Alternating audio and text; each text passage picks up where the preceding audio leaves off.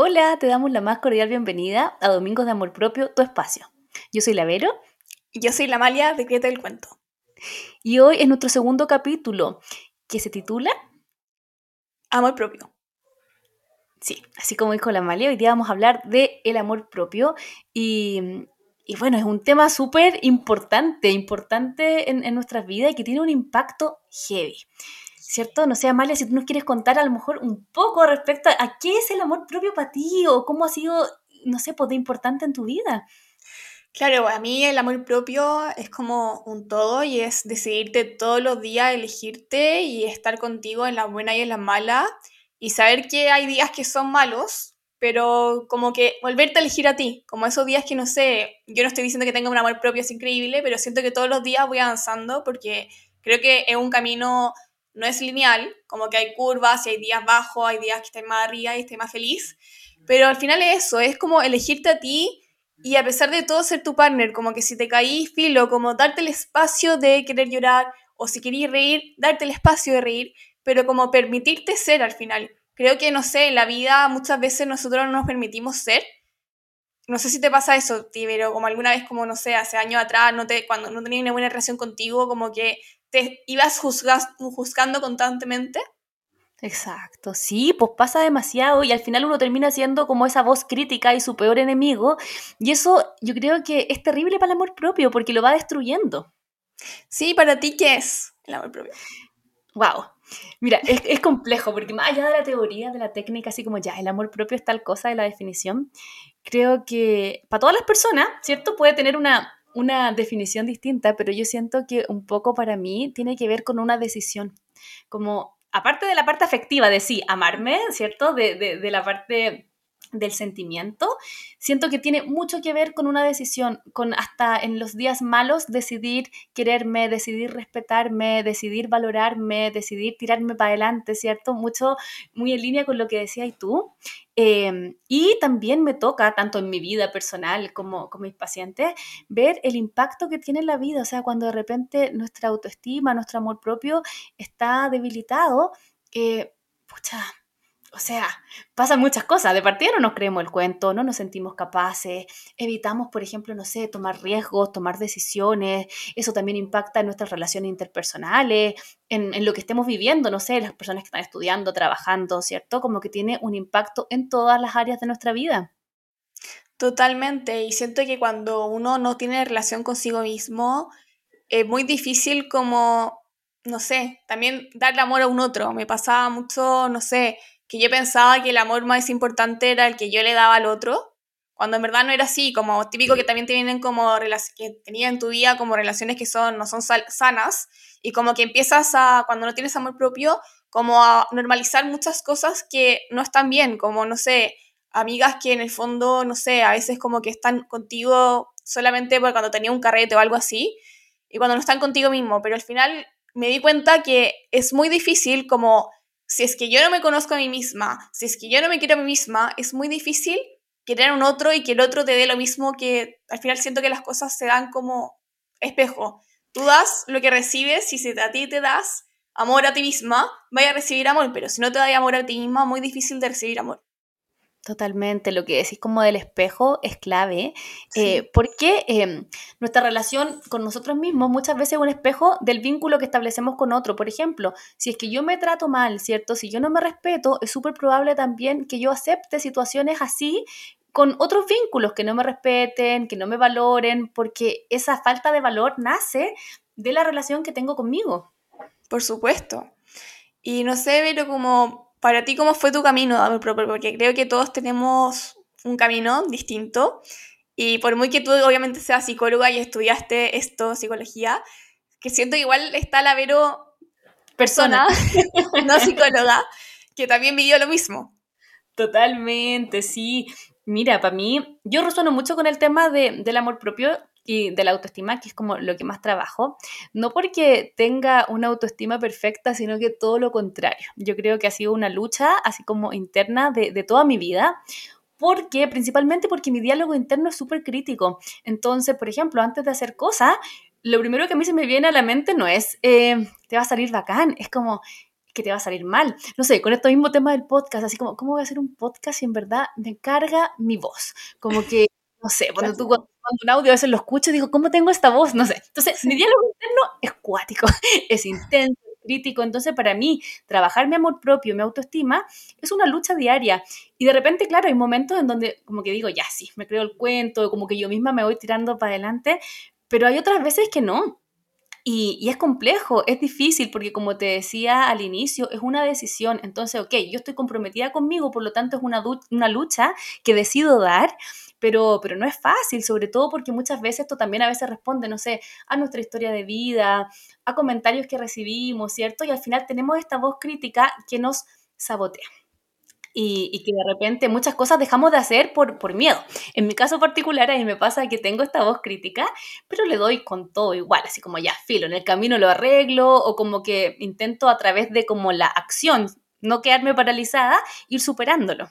No sé en tu caso cómo, cómo es. A ver, conmigo fue un tema, o sea, el amor propio, no como que, claro, lo conté en el primer episodio, tuve depresión y, claro, salí de la depresión en su minuto, salí adelante, pero siempre sentí que me faltaba algo.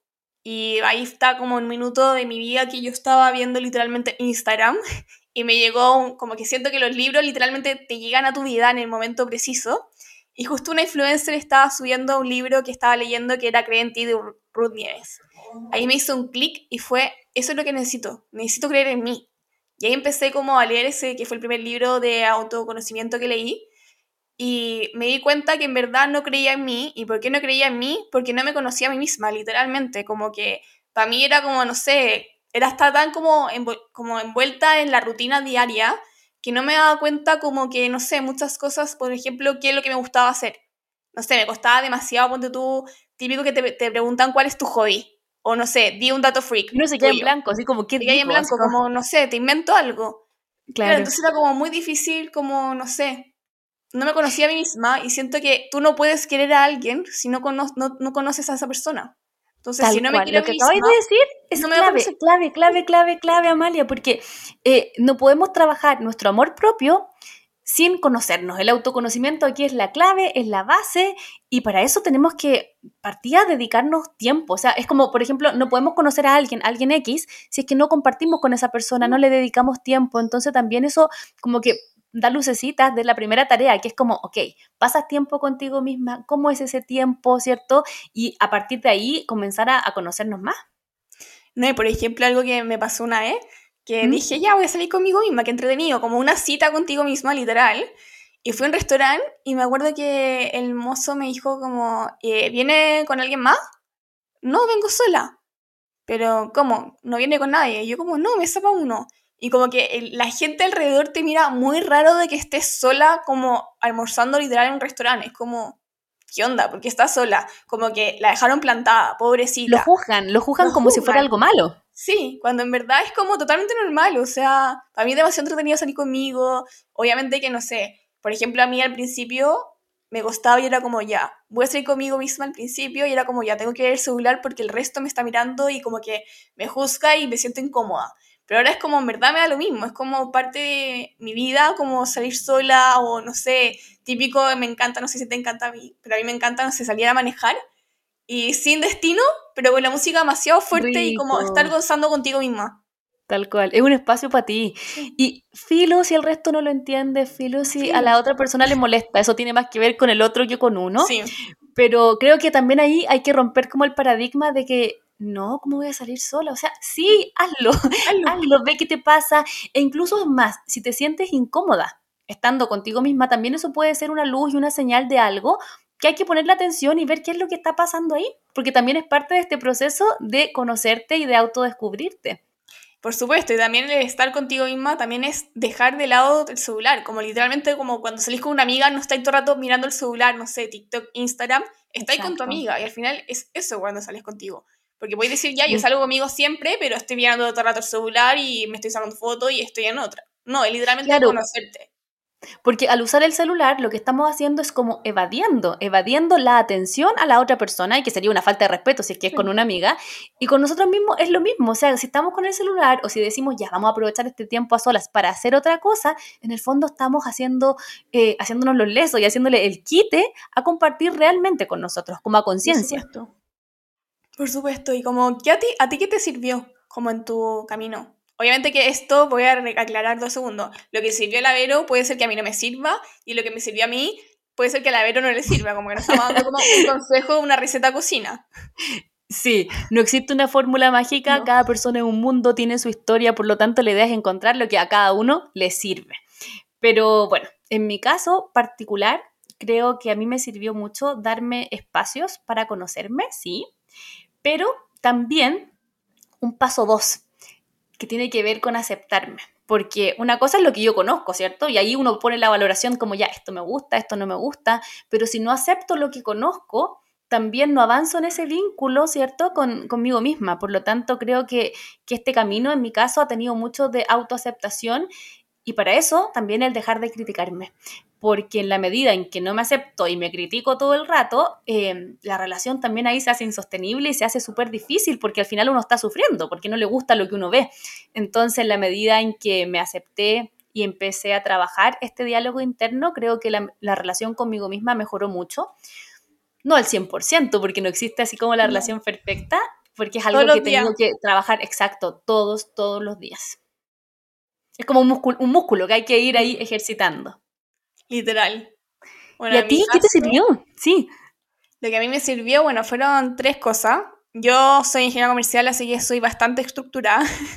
a mí mi estructura es como parte de mí. Entonces partí literalmente estudiando, como leyendo libros y literalmente estudiaba lo que estaba diciendo y como que después lo conectaba conmigo misma y después en terapia lo hablaba con mi psicóloga como ya me di cuenta de esto, esto, esto, de mí misma.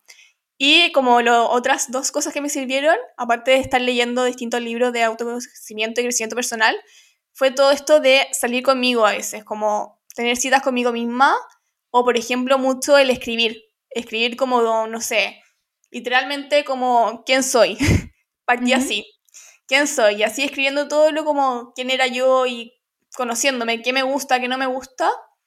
Y como tercera cosa, eh, no sé, como estas citas que, que decía. Y el, también aceptarme. Muchas veces me miro en el espejo y no sé, siempre al principio te miráis como mil defectos, como no sé, me carga, no sé, por ejemplo que tenía un tema con el diente porque tenía uno como literalmente como vampiro, sentía yo, pero en verdad no era así, un colmillo. Y como que terminé como siempre como dando las gracias por esos defectos que no me gustaban y como que abrazarlos, literal y estar como todos los días, no sé, mirándome al espejo y decirme, no sé, tres frases distintas, no sé, como estoy linda hoy día, estoy feliz conmigo misma. Y al final cuando repetí mucho las frases, te terminas creyendo lo que decís. Tal cual. Mira, yo creo que aquí lo más importante con este tema es hacer una pausa de tomarnos, darnos un tiempo, ¿cierto?, para reflexionar. ¿Cómo es que está mi amor propio? Si está mal hoy día, no significa que va a estar mal toda la vida. Siempre podemos hacer algo, pero el primer paso ser tomar conciencia y decir, ok, esta es mi situación actual, ¿cómo la puedo mejorar? Y son pequeños pasitos en los cuales vamos a ir avanzando, pero siempre es mejor hacer algo, aunque sea un pasito chiquitito, que no hacer nada. Entonces, un poco nuestra idea también es invitarlos a reflexionar sobre este tema. Eh, creo que el ponerlo en palabras, lo que nosotros hemos hecho ahora, ¿cierto? De decir, ok, esta es mi historia, esto me ha pasado a mí, esto a mí me funcionó o esto a lo mejor no me funcionó, eh, darnos el tiempo de reflexionar y de hacer algo al respecto. Sí, y algo que tú dijiste es clave acá, como el paso a paso. Por ejemplo, voy a dar un ejemplo muy distinto que para mí también hacer deporte es como parte de autocuidado y quererte.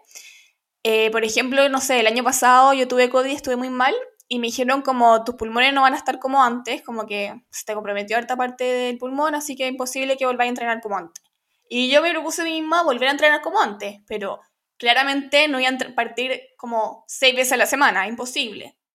Como que decía ya, voy a, esta voy a partir primero un mes, dos veces a la semana, y así sucesivamente, como ir haciendo como metas literalmente realistas y alcanzables, porque si no, imposible, como que no te puedes exigir demasiado cuando en verdad estás recién partiendo y tampoco compararte con el resto. Por ejemplo, no sé, para mí Si es que me hubiera comparado como con el resto de las personas que van al gimnasio y que están con otro training y entrenan todas las veces, como que al final no te autosaboteas al final. Tal cual. Metas pequeñas, porque en la medida en que nuestras metas sean pequeñas, aumentamos nuestra sensación de logro. Entonces sentimos como, ok, vamos avanzando porque lo logré, hacemos un check. Y eso también nos va acercando a esta meta más grande. Em, creo que aquí fundamental en cualquier proceso de crecimiento personal es ser compasivos con nosotros mismos y tenernos paciencia, porque de lo contrario no vamos a disfrutar el proceso y aparecen otros ingredientes ahí que nos hacen mal, como por ejemplo la autoexigencia, la presión, y la idea es que estos, estos elementos no estén invitados, sino que sea un proceso lindo de, mucho, como el nombre lo dice, de mucho amor. Eh, así que eso. Espero que les haya gustado este segundo capítulo y, bueno, se vienen novedades, así que ahí quedamos mm. atentos al, al capítulo que sigue y atentos a nuestras redes sociales porque van a venir invitados, así que va a estar demasiado entretenido esto. El spoiler es ese, que para el próximo capítulo tenemos invitado. Invitado. ¿O invitada? No. ahí, que, queden, que queden ahí como con, con la intriga. ¿Quién será? en eso lo dejamos. Así es. Oigan, fue un gusto haber compartido este ratito y, y nos vemos en el próximo episodio. Que estén bien. Ciao